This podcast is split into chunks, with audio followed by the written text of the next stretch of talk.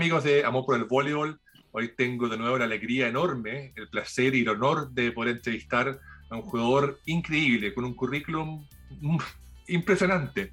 Campeón mundial, campeón europeo, eh, tanto como jugador como entrenador. La verdad que eh, es un jugador que para mí me da mucha alegría poder entrevistar hoy día. Y además también estoy junto con mi gran amigo Matías Scherf en, en la traducción del italiano, porque me refiero a Andrea Gianni, un gran un grande de los grandes. ¿Cómo estás Andrea? Mucho gusto. Intanto ciao Alfredo, ciao Mattias, eh, sto bene, stanco perché sono in una fase di preparazione con la nazionale tedesca, però bene, sono contento. Fantástico, buenísimo.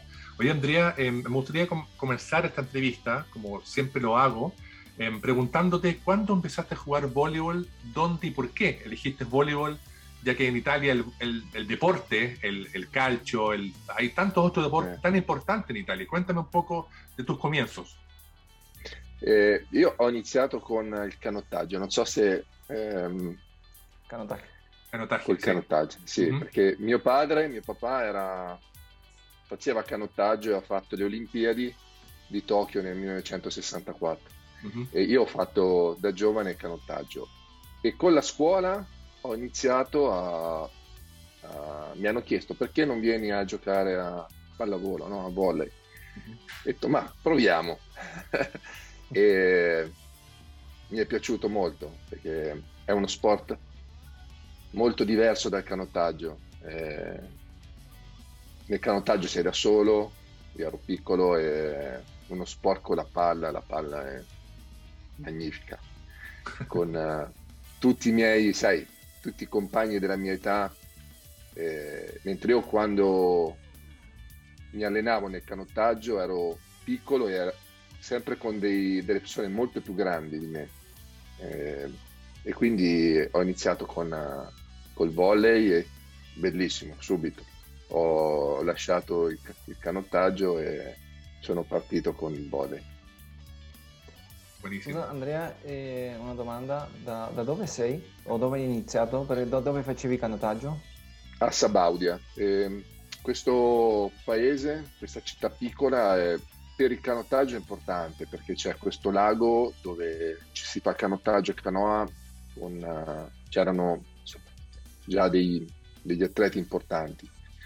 Eh, quindi ho iniziato lì, ma lì avevamo anche una squadra di, di volley di, della seconda liga no? E quindi era uno sport già eh, nel, nel, mio paese importante il volley. Perfecto. Ya. Sí, te escucho, Mati. Eh, ¿Puedes contarme un poco más de, de lo que estaba hablando él? Por favor, Sí, bueno, eh, Andrea estaba contando que bueno, que él se inició y siempre su primer deporte fue el canotaje porque lo, heredó del papá que participó en la Olimpiada de Tokio de 1964, por lo tanto un gran nivel de la ciudad que nos contaba de donde él. Eh, es muy importante esta ciudad porque siempre ha traído buenos deportistas y, campeones de, canotaje, pero en el colegio lo invitaron, le dijeron, oye, ¿por qué no vienes a jugar voleibol con nosotros? Eh, probó y le encantó y de ahí inició y bueno, no soltó más el voleibol y empezó a escalar. Excelente. Pregúntale, em, o Andrea directamente, si me entiendes, eh, tú empezaste a jugar en una época en Italia donde había muy grandes jugadores, había ya una generación em, con, eh, con Lanfranco, con Deloro, Daloro, con grandes jugadores, eh, también estaba Luqueta de esa generación anterior, y tú empezaste a jugar más o menos cuando ya estaba surgiendo la, la generación con Sorsi, con, con Gardini, grandes, grandes jugadores. Eh, ¿Cómo fue para ti empezar a, a, crecer en el voleibol, a mejorar y de pronto estar jugando en los mejores clubes, en la selección? ¿Cómo fue para ti en lo, humano y en lo deportivo? Um, ho iniziato quando eh, dalla mia piccola città eh, ha preso il club di Parma, sono avevo 15 anni. No? Mm. E in questa squadra c'era Lanfranco, Rebaudengo, quindi diciamo la generazione più vecchia dei sì. giocatori co- con cui ho giocato. E, ehm, e con questi giocatori uh, ho giocato fino al 1988, cioè fino uh, all'Olimpiade di Seul. Uh-huh. E, però era una pallavolo molto diversa, uh, fisicamente e anche tecnicamente molto diversa. In questi quattro anni con i ragazzi Giorgi, Gardini, Galli, quindi che sono più grandi di me, che hanno cinque anni più di me. Però ecco, diciamo che fisicamente e tecnicamente eh, io mi sono trovato bene con, uh, con questi giocatori e, e la pallavolo è, cam- è cambiata molto mm. nella, nel lavoro eh, fisico, atletico, ma anche nel lavoro tecnico. Sì. Eh, c'è stato un grande, un grande cambiamento di, di, modo di lavorare. Exacto. Eh, oye, Andrea, y cuéntame, por favor, porque cuando uno hoy día puede ver los partidos por YouTube, eh, por Internet, eh, yo siempre me he fijado que tú, eh, a diferencia de tus compañeros en la selección, jugabas al medio, atacando en la punta por cuatro o por dos. Tú tenías, no sé, no sé si Julio, Julio Velasco te, te, te, te cambiaba sí.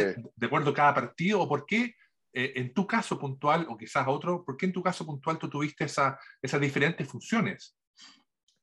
Perché ehm, quando ho iniziato a giocare, uh, io ho iniziato da, da centrale, no? Sì.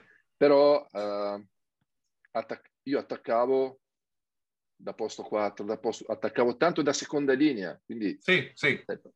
ma tantissimo.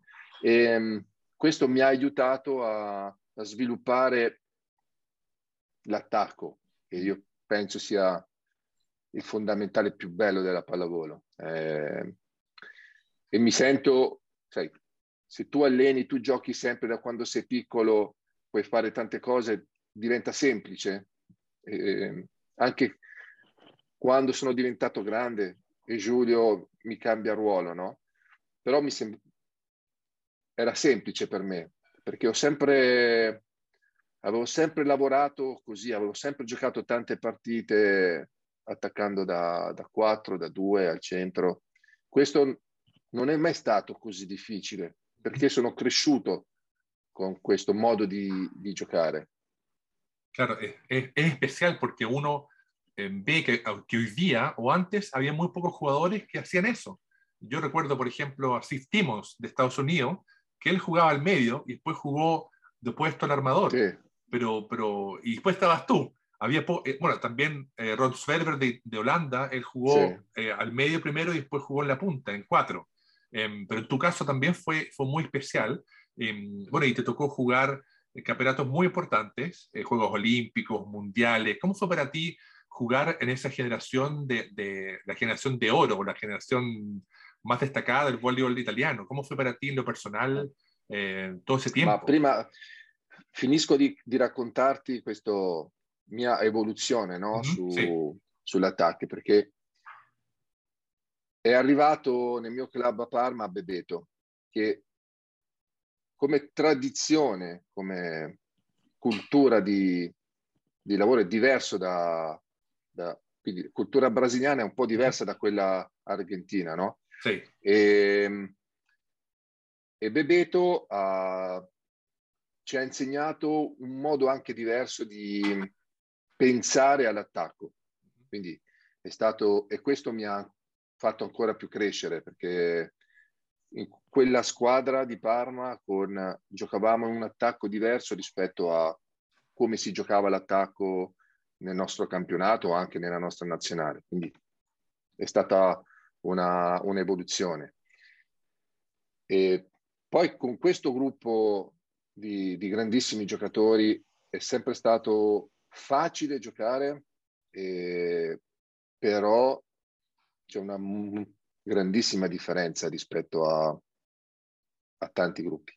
Sì. Che ogni allenamento, ogni allenamento è molto difficile, ma molto difficile, ma molto Volevo, difficile. volevo chiederti, Andrea, e quería hacerle una pregunta a Alfredo. Sí, sí, dale. Eh, eh, con toda esta diversidad de puestos en el cual podías jugar, ¿en cuál te sentías más cómodo? ¿En cuál te sentías más fuerte? In- Su quel Ah. posto ti sentivi più forte, più comodo giocando? Eh, eh, da periodi, è dato da periodi, eh, io credo per me più difficile per uh, il cambio di ruolo è ricevere e attaccare, perché la ricezione e poi il ritmo che hai per andare ad attaccare è molto diverso. Questo per me era più difficile, cioè ci mettevo più tempo a, a lavorare come volevo lavorare. Bello, però per me la, da, da opposto, quindi attaccare da seconda linea e da posto 2 piaceva molto. Molto. Oye, Andrea, eh, cuéntame, eh, tú jugaste también en una época donde había equipos muy fuertes, además del italiano, estaban los holandeses, los rusos, cubanos, Brasil, Estados Unidos. ¿Cuál, cuál era para ti el, el, el, rival ideal para jugar por lo difícil, por, lo, por el desafío de jugar contra ellos? Porque eran todos equipos fuertísimos. Ah, ce n'erano tantissimi di giocatori eh, veramente forti, mm. no? era un, un, periodo dove potevi vedere, potevi vedere tanti giocatori. Io quello che dico oggi ai miei giocatori, no? Chiellino, i giocatori devono vedere gli altri giocatori, devono imparare, devono vedere come attaccano, come ricevono, perché questo più che... Cioè, uno allena tutti i giorni, ma per imparare c'è bisogno di guardare anche gli altri giocatori. Nella mia epoca, nel mio periodo, c'erano tanti giocatori incredibili, no? Dopo l'Olimpiade di Seoul, eh, a Parma è venuto Renan dal Zotto. Io non avevo visto lui giocare solo nelle Olimpiadi, prima no, perché quando lo vedevo attaccare io non avevo mai visto nessuno così. E vedere tutti i giorni un giocatore così ti insegna, perché inizi a imparare, cerchi di copiare il suo movimento di attacco, cerchi di capire la sua tecnica e quando tu hai tanti giocatori così, è più, non dico più facile, però lo stimolo è molto grande, mm. molto, molto grande. Quando tu giochi ti aiuta a, a, capire cosa puoi fare in più, cosa puoi fare meglio. Eh, e, e nella mia epoca c'erano veramente tanti giocatori eh, e questo mi... Ma sai, ne parlavamo sempre con i miei compagni, no? Eh, c'erano tanti, veramente tanti giocatori come me. Moltissimo, sì, sì. Eh, una, un, c'era un giocatore che per me era più grande che Ugo Conte, no? Mm, sì. E mi piaceva molto come giocava, perché lui è stato uno dei primi a giocare questa palla molto veloce con uh, col palleggiatore, no? con Canto, cioè, giocavano queste palle che nessuno altro giocava. Mm. E, e, tu provi a fare la stessa cosa. Además, además es, muy, es muy lindo lo, lo que dices tú.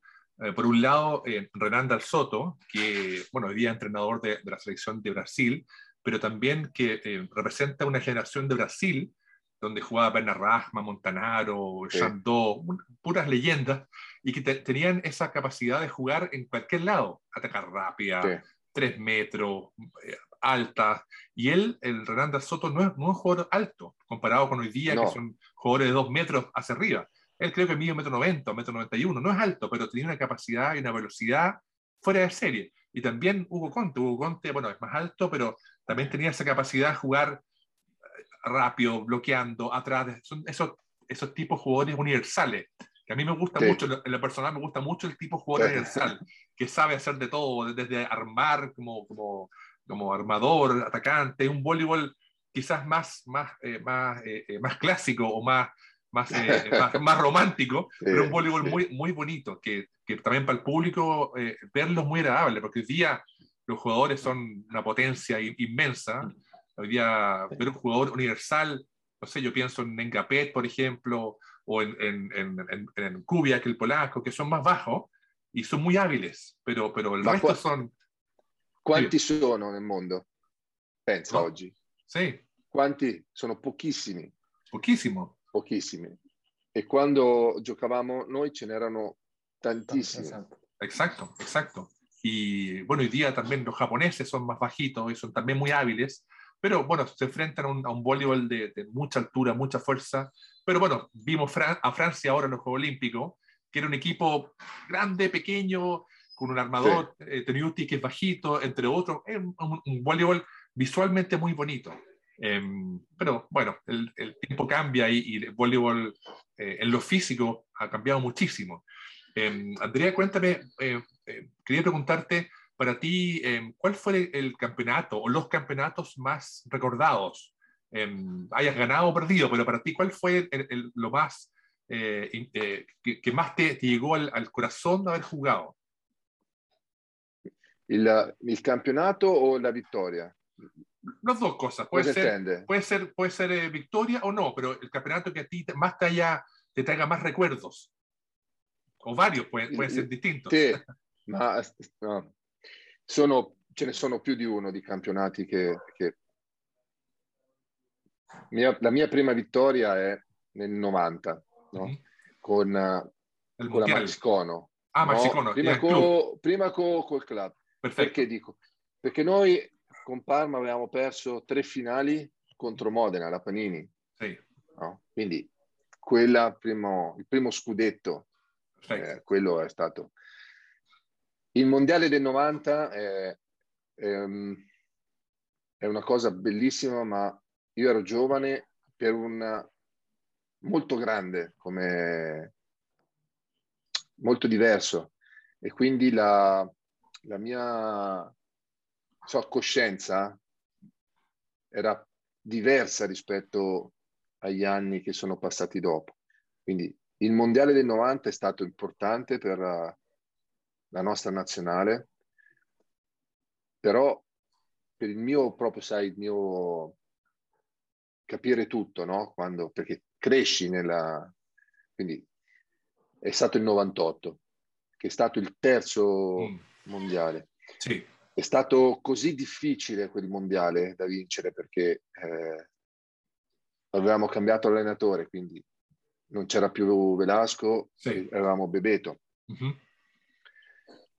E è una squadra che, sai, non era più giovanissima quella squadra, la nostra squadra. Eh, però quando abbiamo vinto la finale contro la Jugoslavia, cioè, e che avevamo perso nel girone con la Jugoslavia. Mm. E come avevamo vinto quella mondiale, quella finale, eh, è stato una cosa per me pazzesca, cioè come è stata proprio, sai, dici sei il più forte, mm. sei il più forte, hai 90, 98, sono otto anni che tu hai vinto, hai vinto e hai vinto. La cosa più difficile, Mm. no? Perché e quello è stato per me la, il mondiale, quel torneo, quella squadra incredibile. Es verdad.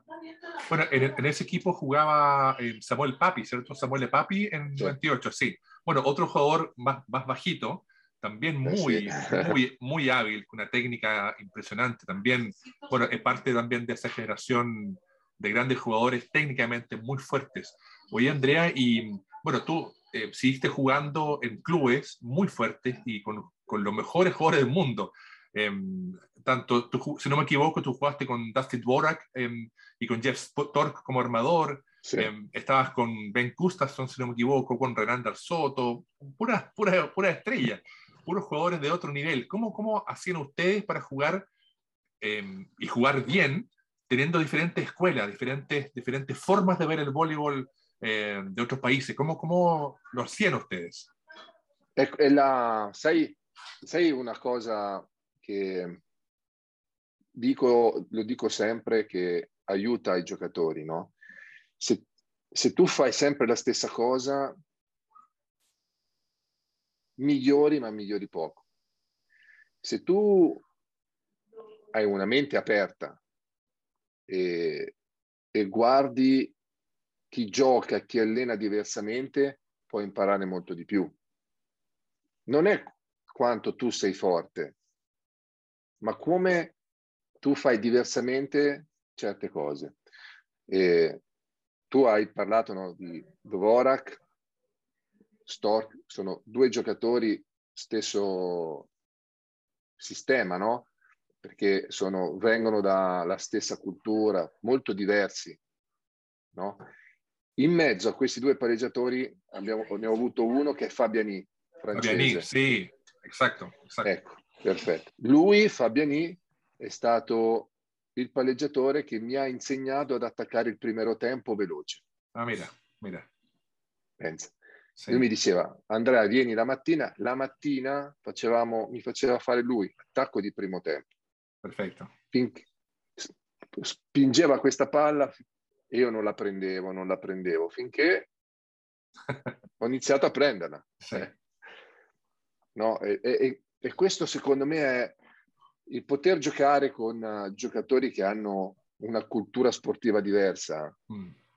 ti insegna. Il poter essere allenato da allenatori con culture diverse ti insegna. Quello che io non ho mai fatto, e questo secondo me è, non ho cambiato campionato di club. Perché i giocatori che, prendo un esempio, no? Bruno, sì. gioca in Brasile, gioca in Italia, mm-hmm. poi va a giocare in Russia. Ecco, questi giocatori che fanno più esperienze con uh, culture diverse imparano di più. Quindi tu pensa, no, la nostra nazionale, nazionale fortissima, ma se questi giocatori avessero potuto fare una stagione in Brasile, in Argentina, in Russia, sì. potevi crescere di più. Può ser, claro, porque la, la selección de, de, Italia hoy día, como dices tú, es fuertísima, es cada día más alta, hay jugadores cada día más altos, más sí. potentes.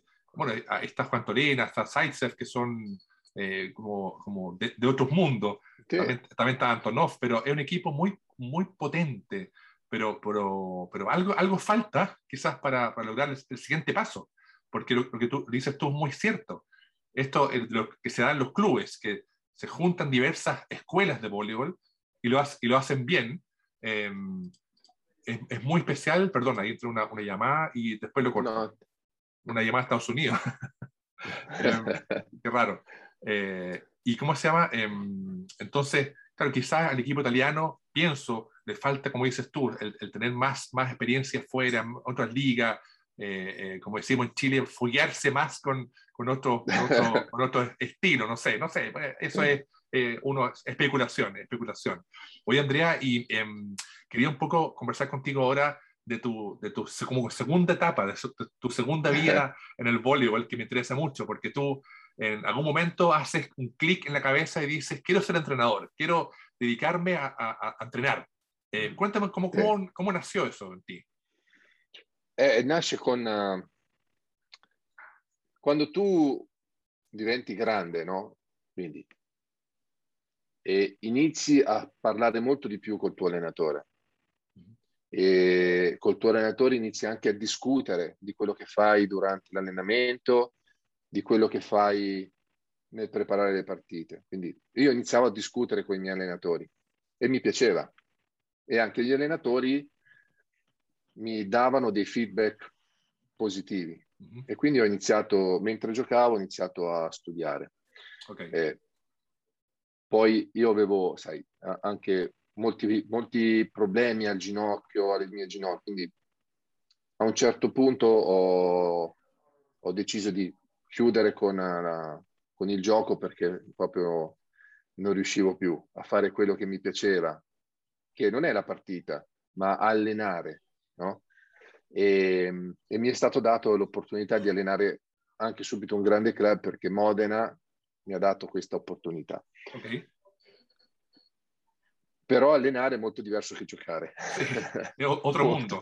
Sì. È un altro mondo. E quindi devi imparare primo a comunicare perché tu hai le informazioni nella tua testa, tu hai il tuo gioco nella tua testa, ma devi farlo capire ai tuoi giocatori, devi, devi far capire al tuo staff come lavorare. Quindi devi imparare che quello che hai qui dentro deve uscire con le parole giuste, nella forma giusta. E, e quindi ci vuole molto tempo, non è così. Perché la differenza è che quando tu giochi, tu decidi dove va la palla. L'allenatore non decide dove va la palla, decide come i giocatori si muovono. Quindi sono due cose molto diverse. Quindi per me è stato difficile questo cambio, però mi piace molto. Imagino. Oye, y, y, oh. tú, y, tú, entrenaste a, a, a, Slovenia también. Cuéntame eh, esa historia. ¿Cómo fue esa storia? Ma perché io ho, fatto, ho iniziato con la nazionale italiana come assistente mm-hmm. nel 2011. Ok. Poi ho chiuso con la nazionale italiana nel 2014 e volevo fare volevo allenare io, cioè volevo allenare io una squadra nazionale, cioè fare il torneo. E la federazione slovena mi ha chiamato okay. e io ho detto, per me va bene, i giocatori mi piacciono, voglio imparare, voglio, eh, esco dall'Italia, voglio uscire. È stato bellissimo. Lì ho anche capito quanto è importante lav- lavorare diversamente eh, ti faccio un esempio. Con la nazionale italiana, tu parti, finisce il campionato, tu parti con la nazionale e, e stai in nazionale tu e i tuoi compagni. La tua famiglia non la vedi mai, mai. Eh, devi mangiare sempre, decidono cosa tu mangi, sempre. Quando sono arrivato in Slovenia, la prima cosa che ho detto, liberi. Cioè, se nel club io sono libero, anche in nazionale possa, possiamo mangiare più liberi, puoi vivere con la tua famiglia, perché cambiano risultati? No, anzi, è più, ti aiuta, aiuta il giocatore, aiuta la squadra. E questo è, io penso che è molto importante anche questo che un allenatore con i suoi giocatori può fare, perché non è giusto, cioè non è che io, io, sono italiano e tu che sei sloveno, tu che sei tedesco devi mangiare quello che mangio io, non è così, ognuno ha la sua cultura sì. E sono io che mi devo, devo imparare dalla tua cultura. Eh, perché si, si può vincere in tante maniere, tantissime maniere. E questo è, per me è molto importante. E, tu, e questo know-how, questo che sto imparando, lo porto poi nel club perché è una cosa che aiuta. ¿no? A mí me, me, sorprende mucho Eslovenia porque es un país muy pequeño, Eh, Due milioni di abitanti. Es muy pequeño, pero con un voleibol de muy alto nivel. Y tú, y tú, si no me equivoco, llegaste a una final europea contra Francia. Sì. Europea, Due. immaginate. Ma loro hanno Slovenia. fatto anche un'altra, sì. hanno fatto un'altra finale europea. Uh-huh. Adesso nella Liga. Nella World League, claro. Nel, sì. nella, sono arrivati in, se- in, semifinale. È una squadra muy fuerte, che gioca, muy fuerte, sì. muy forte, che gioca molto bene. Mm. È un paese che ha una cultura sportiva incredibile. Sí. Incredibile. Sí. Aquí, eh. en, aquí, en, Chile queremos saber cómo hacerlo. no saber cómo aprender de, de los eslovenos, pero es, es, un, es, un, país muy potente y un equipo de voleibol sí. precioso. Oye, eh, sí. cuéntame, Andrea, eh, ¿cuándo fue después el cambio con, con a dirigir a Alemania?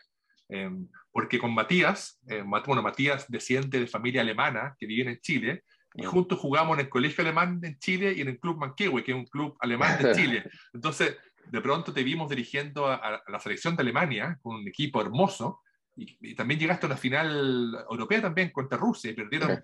muy poquito. ¿Cómo fue ese, sí. ese, ese, cambio? ¿Cómo fue ese proceso también para ti? Porque yo recuerdo que cuando Alemania se, se reunificó, hicieron un partido de exhibición y tú jugaste contra ese equipo alemán reunificado. Sí. Entonces tenías como cierta experiencia contra, los, alemanes. ¿Cómo fue, ¿Cómo fue esa historia? La, vabbè, la storia della partita eh, era con Giulio, c'era Velasco perché era mm-hmm. 1991, mm-hmm. che quindi è caduto il muro, il muro di Berlino, e noi abbiamo fatto con questa equipe una partita a Berlino. Mm-hmm. E molto strano, eh? c'era molto strano, però sì, era... Ma sai cosa? Era anche una, un modo diverso di, di lavorare, di, anche di stare con, con, le persone, era un modo diverso. Oggi, eh, poi dalla Slovenia sono passato all'Alemagna, no? alla Germania, sì.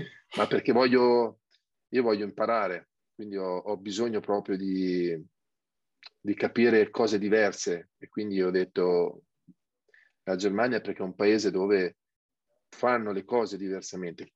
E quindi voglio imparare eh, ed è importante questo, cioè è stata una cosa che è incredibile, tutto, stare all'estero secondo me è incredibile, mm. impari molto, moltissimo. Cosa pensi hai imparato de, dei tedeschi? Eh, programmazione è incredibile, la programmazione. Come eh, devi fare la programmazione. E tu pensa a è una federazione, ci sono 20 persone, come queste 20 persone sanno gestire tutto. È il modo di lavorare, no? Sai, poi sono... Io pensavo molto freddi, ma non sono freddi, sono persone calde, hanno... però hanno, hanno un modo di lavorare che lavorano, cioè sono... Eh, non perdono tempo. E però sono, mi piace questo, cioè hanno anche un rispetto molto grande di quello delle persone, hanno un rispetto molto grande di tutto quello che fanno. È un, è un modo, sai, di, diverso anche di vivere, eh, però è, secondo me bisogna entrare per capire, ecco questo. E... Dove sei stato in, in Germania? A sud? Nord? Beh, sud da Monaco alla Bavaria abbiamo fatto dei piccoli periodi di allenamento, ma noi siamo eh, vicino a Berlino, qui c'è un centro olimpico dove facciamo il periodo più grande delle preparazioni. E poi giriamo, adesso siamo per esempio a Duren, quindi siamo nel nord-ovest. E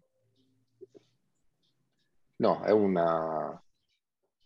Quello che, quello che mi piace è anche proprio il modo con cui vogliono fare le cose. Ecco, questo è una bella cosa. Cioè, molto diverso da, da anche come le facciamo in Italia, ma questo non è meglio o peggio, no? Sì, è diverso. È diverso. È diverso. Uno, uno, piensa, por ejemplo, eh, haciendo, haciendo una comparación, por ejemplo, Julio Velasco, cuando entrenaba Italia, no es tan distinto porque Julio Velasco es argentino y los argentinos tienen algo de lo italiano. Son parientes, son, son sanguíneos, son apasionados. Em, claro, después eh, eh, uno piensa después quizás eh, Vital Heinen, que también entrenó a Alemania, em, él es belga. Entonces, quizás, a lo mejor uno piensa erróneamente que son más parecidos, pero de pronto llega, llega Andrea Gianni de Italia con, con otra forma de, de, de vida, de, esta eh, pasión latina, a entrenar un equipo que uno quizás erradamente piense que son fríos, calculadores, y uno ve un equipo, el equipo que eh, jugó, es, europeo, la clasificatoria, las ligas mundiales, que un equipo con sangre, con fuerza, eh, muy rápido, un, un voleibol muy bonito, muy eficiente. Entonces, ¿cómo, ¿cómo ha sido para ti también Em, eh, poder transmitirle a tus jugadores tu experiencia, tu forma de ver el voleibol, em, porque ¿hablas alemán o, muy poco todavía para, para, para para eh, eh, parla eh, germano? No, par- no? allora, ah. pensa a questo. Yeah. Il, la lingua della, della, pallavolo è universale. Sì, total, totalmente. Sì. Perché totalmente. Sì. E ho tanti giocatori che parlano italiano perché hanno giocato nel nostro campionato. Comunque, diciamo, italiano e inglese. Poi sì. il, il, tedesco un po' lo comprendo, però parlo italiano e, e inglese. Perfetto. Quindi abbiamo, riusciamo a fare tutto. Il gioco rispecchia l'allenatore come io sono, loro poi vanno in campo. Anzi, è, è, a volte è anche proprio una, una grande sfida, no? Perché tu hai detto siamo, sai, calienti, siamo aggressivi. Ecco, perché a me piace anche un, uno spirito, no? Quando giochi. E questo un po' ogni tanto è un conflitto, eh? perché qui sono più tranquilli. Però il gioco, per me il gioco è sangue. Sì. In questi tempi, Andrea, eh. considerando in questi tempi, qual è il, per te il gioco più ideale oggi? Ma il gioco ideale eh, è difficile secondo me. Allora, io credo che tante situazioni di gioco nell'alto livello vengano risolte da quei giocatori che hanno delle caratteristiche. E e Ngapé è un giocatore che ha delle caratteristiche. Mm. Lui sì. riesce a ricevere, difendere, attaccare, battere. Cioè, il gioco è, secondo me, molto per quei giocatori che riescono a vedere il gioco, a capirlo, ma sono pochi. Perché tanti giocatori, non, non, anche se hanno una fisicità forte o anche tecnici, però mancano di, di visione, esatto. sono giocatori, secondo me, piatti. Poi la differenza, secondo me, nell'alto livello sono i palleggiatori.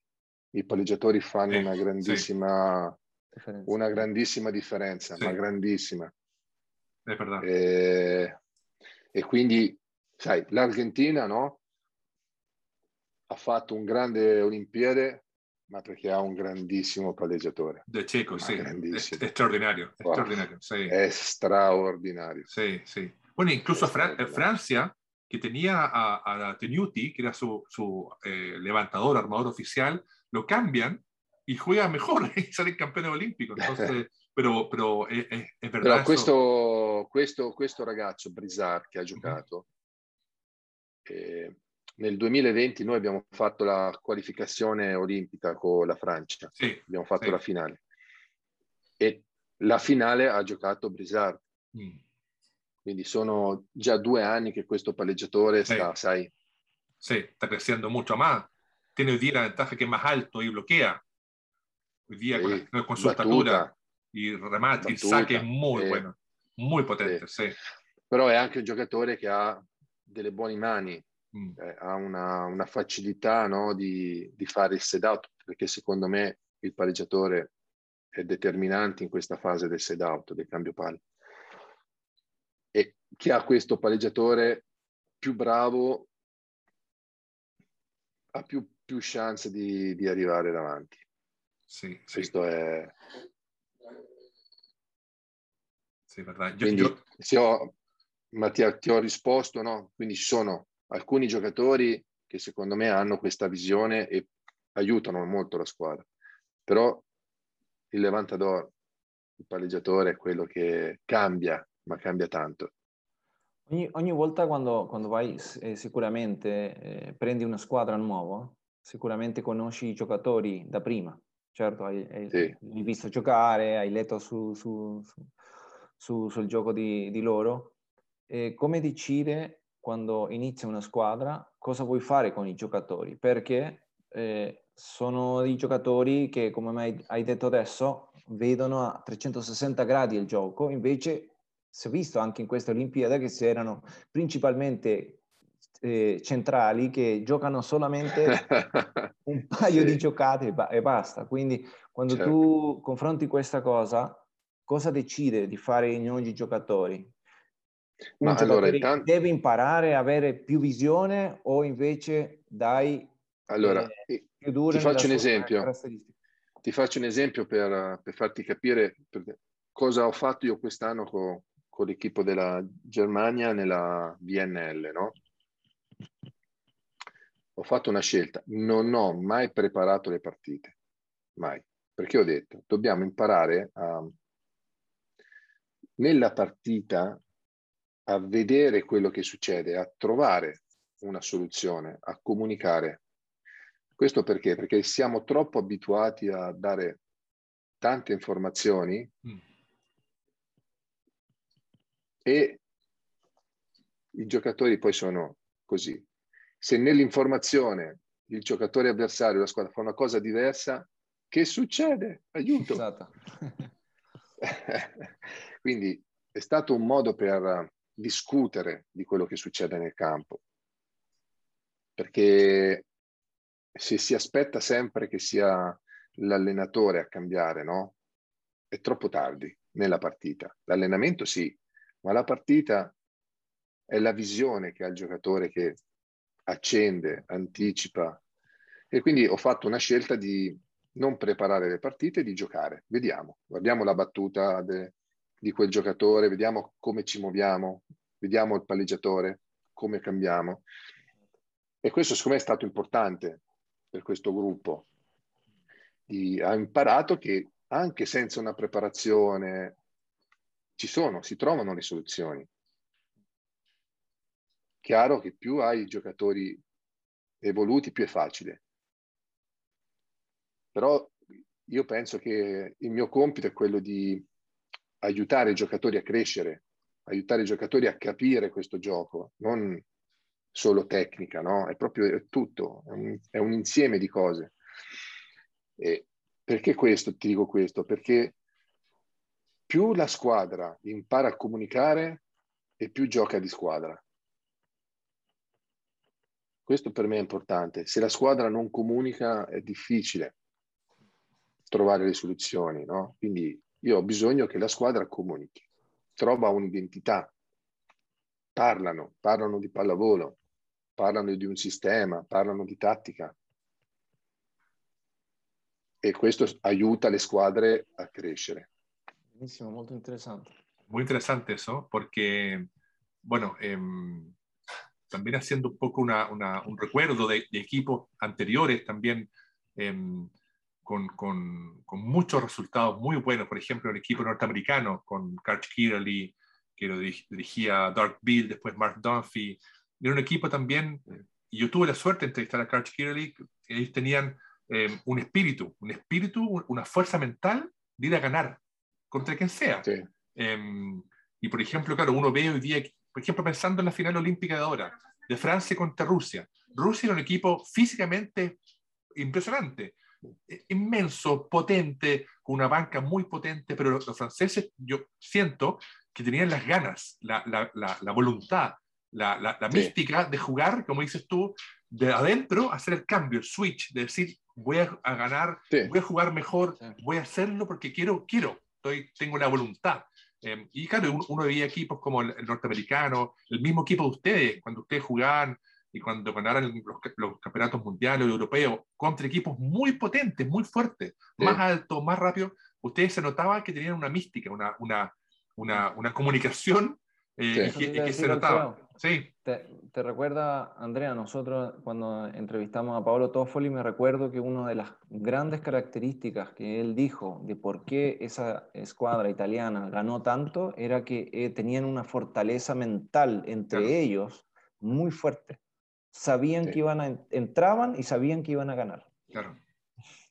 Claro, o sea... Ma, eh, sì. ho detto, era molto difficile allenare sì. con quella squadra. Eh. Sì. Cioè, tu c'era una grandissima competizione, quindi stai, ogni giorno il livello era sempre molto alto e questo aiuta. Eh, è una cosa, è difficile trovare un gruppo così completo, no? Sì. Eh, e quindi noi siamo in questo cresciuti, però avere una, come dicevi, sai, una grande forza di volontà e un'idea con dei giocatori che vogliono cambiare una, una, situazione di gioco non è facile, no? Però se sí. tu hai un grupo, ah, arrivi. Sí, exacto. ¿Y cómo, cómo, ves tú, cómo ves tú en tu equipo de Alemania, por ejemplo, hoy día, cómo ves eso, el, el, el trabajo de equipo? ¿Cómo, ¿Cómo, lo sientes tú? Ma questo, allora, il nostro è un, è un gruppo, è un, è un, buon gruppo. Uh-huh. Abbiamo dei limiti tecnici che dobbiamo eh, migliorare per fare un, un salto, no? E uno è l'attacco. Sì. Perché il nostro è uno sport che battuta è importante, ricezione, ma l'attacco, sai, tu pensa, no? Tu fai molte più difese della squadra avversaria, ma la difesa non fa il punto. Come fai il punto? Attacco, Devi... perché oggi il blocco è molto difficile, quindi... No, mm. sai, hai battute, ace, hai block, kill, sì. Poi ci sono gli errori dell'avversario, no? Anche tanti a volte. Però i punti li fai con l'attacco. Tu hai un sistema che lavora, sai, che dici, il nostro è un sistema che lavora molto bene di battuta, muro, difesa, siamo una squadra di copertura, però poi punto devi vincere con l'attacco. Se tu ricevi bene, hai fatto già una grande cosa, però poi il palleggiatore, l'evantadore, l'attaccante devono fare la differenza. Quindi noi stiamo lavorando su questo, questo punto, che non è facile, però è quello che ci può far un, un salto, ¿no? También te preguntaba por el equipo, por el grupo de Alemania, porque, bueno, no sé ahora, pero, pero tú tuviste muchos años a, a Georg Grosser, una gran estrella. Entonces, mi, mi consulta era cómo, cómo eh, funcionaba el equipo con una estrella como Georg Grosser, extraordinario, y tus otros jugadores. ¿Cómo, cómo era, era, la comunicación? ¿Funcionaba bien o era difícil? No, bien. Adesso è ancora qui, eh? Si sta preparando con noi per l'europeo. Yeah, yeah, perfetto. Ma è, è un esempio, è un mm. esempio per tutti perché per come lui si allena, per come... Perfetto. È, è, è importante un esempio di un giocatore così. Sì, sì. Molto importante. E poi ha un grande talento che lui nell'attacco è, sì, è incredibile. Però è, è un esempio è un esempio di come fa allenamento, di come si prepara per l'allenamento, del tempo che lui impiega per la parte fisica. Ah, è una cosa molto importante. ¿Y, sigue jugando en tu equipo eh, Denis Caliverda? Denis. Claro, porque él es un poco más bajo, pero muy hábil también. Técnicamente es muy, muy, eh, sì. muy inteligente, como estos jugadores que estábamos hablando eh, eh. antes. Sí. Ho detto, è giocatore sì. è giocatore, che è diverso. Sì. Sai? Essere giocatore è diverso perché hai una capacità di capire quello che stai facendo, quello che sta facendo la tua squadra mm. e arriva prima a, a, risolvere una situazione. Sì. Oye, Andrea, eh, hablando un poco de, de, de, de la, las generaciones, porque eh, nosotros somos una, una, generación, los tres, una generación más, más antigua, eh, y hoy día el voleibol es, muy, muy moderno, es muy distinto, pero em, eh, y yo, yo también hablaba con, con algunos entrenadores eh, y me decían románticamente que antiguamente había, eh, habían jugadas rápidas, un cruce, saltaban tres atacantes, era, era, era otro, otro voleibol. Hoy día eh, quizás la jugada, la jugada más diversa es la, la pipe, pipe, claro, por, sí. por dos, por tres, qué sé yo. A ti, a ti como entrenador, ¿no te dan eh, ganas de, de, por ejemplo, de cambiar un poco el switch y hacer jugadas? O, o, hoy día no se puede. Bueno, porque hoy día il saque è molto difficile, però, però come, come Allora ti dico, ti, ti, faccio un po' di esempi, no? Mm-hmm. Uh, quando io giocavo da centrale, mm-hmm. da centrale, io attaccavo 20 tipi di primi tempi. Sì, sì. E avevo per dire, con De Giorgi chiamavamo, sai, molte situazioni diverse. Sì.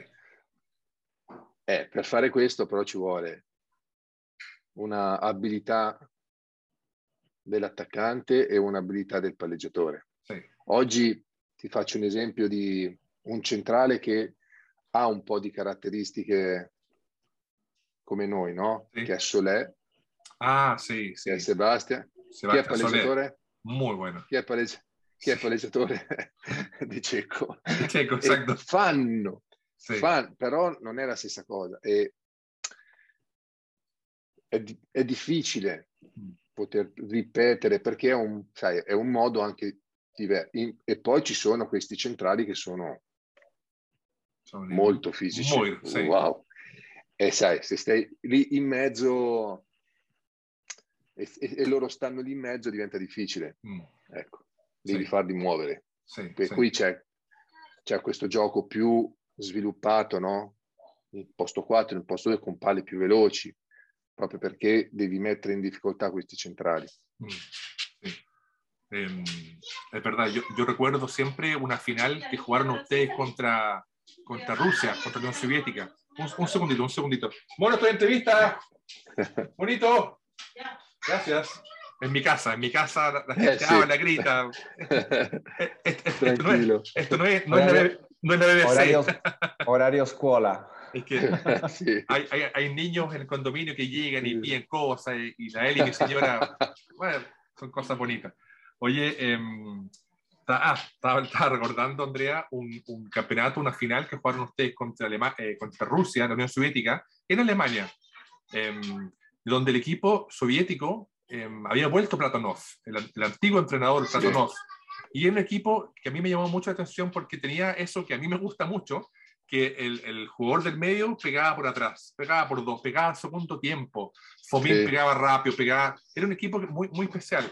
Claro, el equipo usted en ese partido perdió, pero claro, Gardini pegaba rápida, Gardini no pegaba altas, eh, eh, Luqueta tampoco. Entonces, qui- quizás, no sé, pensando en voz alta, quizás puede ser un- una alternativa para cambiar un poco, eh, buscar otra forma o, o- hoy día, pese al, al- como dices tú, el, el- el bloqueador central, el de medio, son tipos tan altos que no podrían tal vez pegar en, la punta. ¿Cómo, ¿Cómo lo ves tú?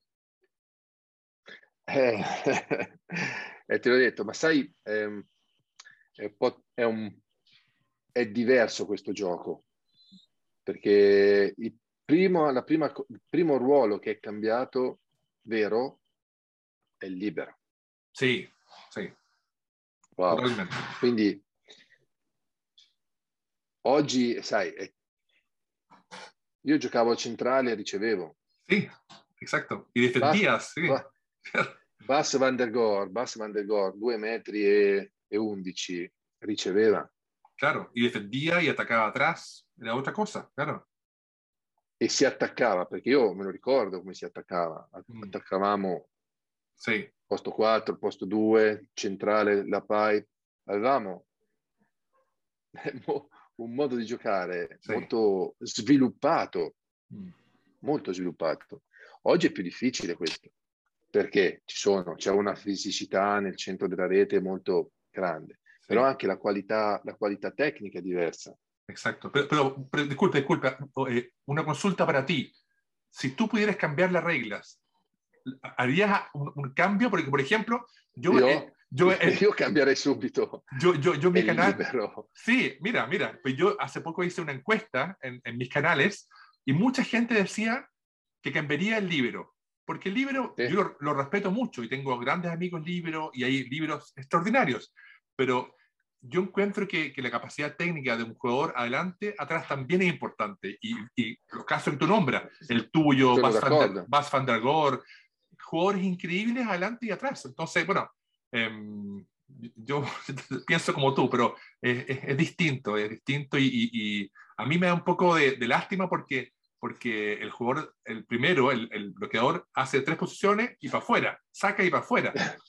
Entonces, bueno, Eh, es, sí. es- es otro, es otra época, pero, pero bueno, eh, qué bueno que pienses como yo. me alegro, porque mucha gente me dice que estoy equivocado, pero bueno, ahí son formas No, ver el è, così. Io penso questo, che il rally point system sia una grandissima cosa, Sí, sí, la battuta tocca il net, non Sì. fallo, però eh, lo spettacolo, Mm, lo spettacolo è la tecnica. sí, sí. Totalmente, sí, sí. nosotros, en, en, un ejemplo, cuando hemos jugado ya senior, sobre 30, 40 años, y con Matías también hemos jugado senior, eh, una vez hubo un campeonato donde se exigía no recibir de dedos, recibir de abajo.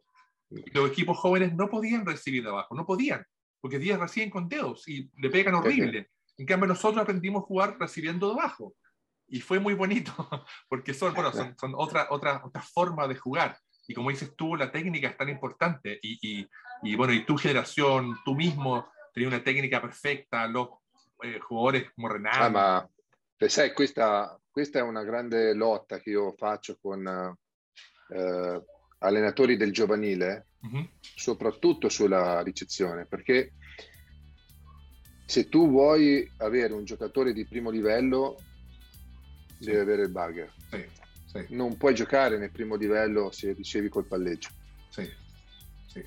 Quindi ma... È, diffi- ma è difficile allenare.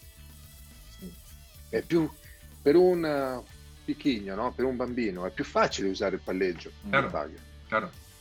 Eh, ma eh, noi dobbiamo insegnare la cosa che li fa diventare giocatori più completi. Sí. El, el Wagen, eso es alemán. Wagen es, es, es annehmen, es recibir. Ah, ¿Viste? Estás aprendiendo alemán, ¿viste? Wagen. Sí. Muy bien. Buenísimo. Oye, Andrea, eh, mira, para mí, te decía al principio, es, es, un placer enorme poder hablar contigo porque uno en Chile eh, siempre ve a jugadores como tú y tú hablas de un campeonato mundial, un juego olímpico, medalla de oro, y uno mira y dice, pero ¿cuándo uno va, va, a poder aspirar algo así? Entonces, para mí me da mucha alegría, eh, junto ahora con Matías, en poder compartir esto y la gente vea, te vea en todo el mundo, porque gracias a Dios eh, el, el canal lo sigue gente de todo el mundo, eh, y es muy bonito ver, em, por un lado, verte a, ti que estás eh, activo como entrenador, haciendo cosas muy, muy, muy interesantes y muy buenas, pero también tuviste una, un, eh, una, historia muy interesante y eres parte de una historia que a mí me interesa transmitir y que, y que especialmente los jóvenes hoy día vean que Andrés Gianni, de dónde nació, qué hizo, remo, después jugó voleibol, jugó con los mejores jugadores del mundo. Él fue también de los mejores jugadores del mundo. Eh, Andrés Gianni es lejos de, los, de los 20, 30 mejores jugadores de la historia. Entonces, a mí me da mucha, mucha alegría, mucho honor eh, y, y, y te, te, doy las gracias por esta conversación, por tu tiempo, eh, porque para, para, mí esto es, es, es, es, muy emocionante, poder hablar contigo y como dices tú, el, el voleibol tiene un idioma universal. Eh, sí. Hay nombres distintos, eh, no sé, los mexicanos a la plancha le dicen facial, no sé, ¿has escuchado eso, Mati? Dicen facial, es muy raro. o rema, sí, sí. remache, ataque, pegar, eh, pero, pero entendemos que estamos todos haciendo lo mismo. Y, y, la verdad que quería, quería agradecer tu tiempo, agradecer también a Matías por, también Gracias. Por, por su pasión por el, y, y, amor por el voleibol, somos todos fanáticos del voleibol, y mandarte un gran saludo eh, desde Chile a Italia, eh, a tus proyectos para la, y, y, ojalá mucho éxito en, la, en, el campeonato europeo, que si no me equivoco es, en septiembre, ¿cierto? En septiembre. Sí, septiembre. Perfecto. Sì, da, inizia il 2 settembre e finisce il 19 settembre. Perfetto. ¿Y, ¿Y, el grupo con quién están ustedes? ¿En qué grupo quedaron? Con la Croazia, ¿Ya? Francia, eh, Estonia, Uf. poi abbiamo Lettonia ¿Ya? e Slovacchia. Está muy difícil, está, está bonito, está lindo, lindo desafío. Ah, bueno, sí, sí. Muy lindo, muy lindo. Sí. Así que te, te mandamos de, de, Chile un saludo enorme, mucho éxito. Eh, y bueno, y, y, sigamos en contacto. Eh, hablando del voleibol. Así que muchas gracias Andrea y saludos desde grazie. Chile. Grazie Alfredo, grazie, grazie Andrea, è stato un vero piacere. Eh? Sei un abbraccio, un bacio a voi. Grazie, un abbraccio. Ciao ciao. Ciao, ciao ciao.